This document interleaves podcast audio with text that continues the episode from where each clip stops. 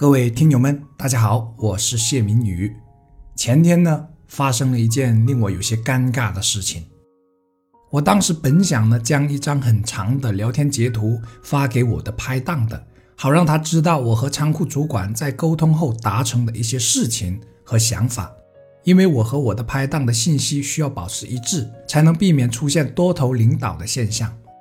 可万万没想到啊！我竟然把聊天记录错发到了公司群里去了。更尴尬的是，刚开始我完全没发现，等之后我要找我的拍档的 QQ 发信息时，才发现聊天记录里没有刚才的那张截图。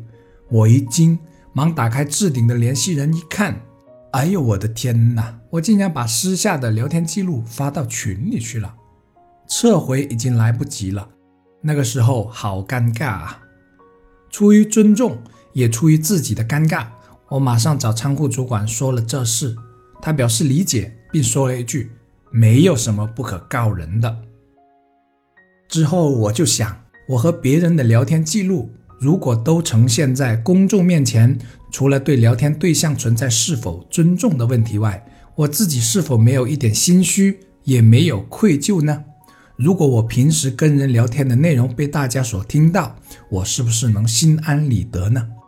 我在人后做的事情所持有的念头，是不是都可以让大家知道呢？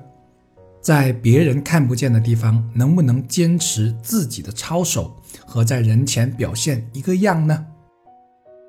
每个人或多或少都有不想让人知道的隐私，这些是必须得到尊重的。但如果我跟人交往过程中的很多事情、很多内容都是不能让别人知道的，如果在人前和人后表现是两个样子的，那我是不是就值得思考自己到底是一个怎样的人？到底是人前那个是真实的，还是人后那个是真实的呢？如果每天都像戴着两副面具活着，除了自己不轻松，是不是有一天会忘记自己本来的面目呢？于是我对自己进行了一系列的自省，从在网上跟人聊天，到在现实世界与人交流，以及在自己一个人的时候，都要问问自己当下是否经得起，哪怕我的言行突然呈现在他人面前，也不难堪的考验呢？今天我对慎独有了更全面、更深入，而且更直白的了解。慎独是儒家修行的一种精神，一种操守。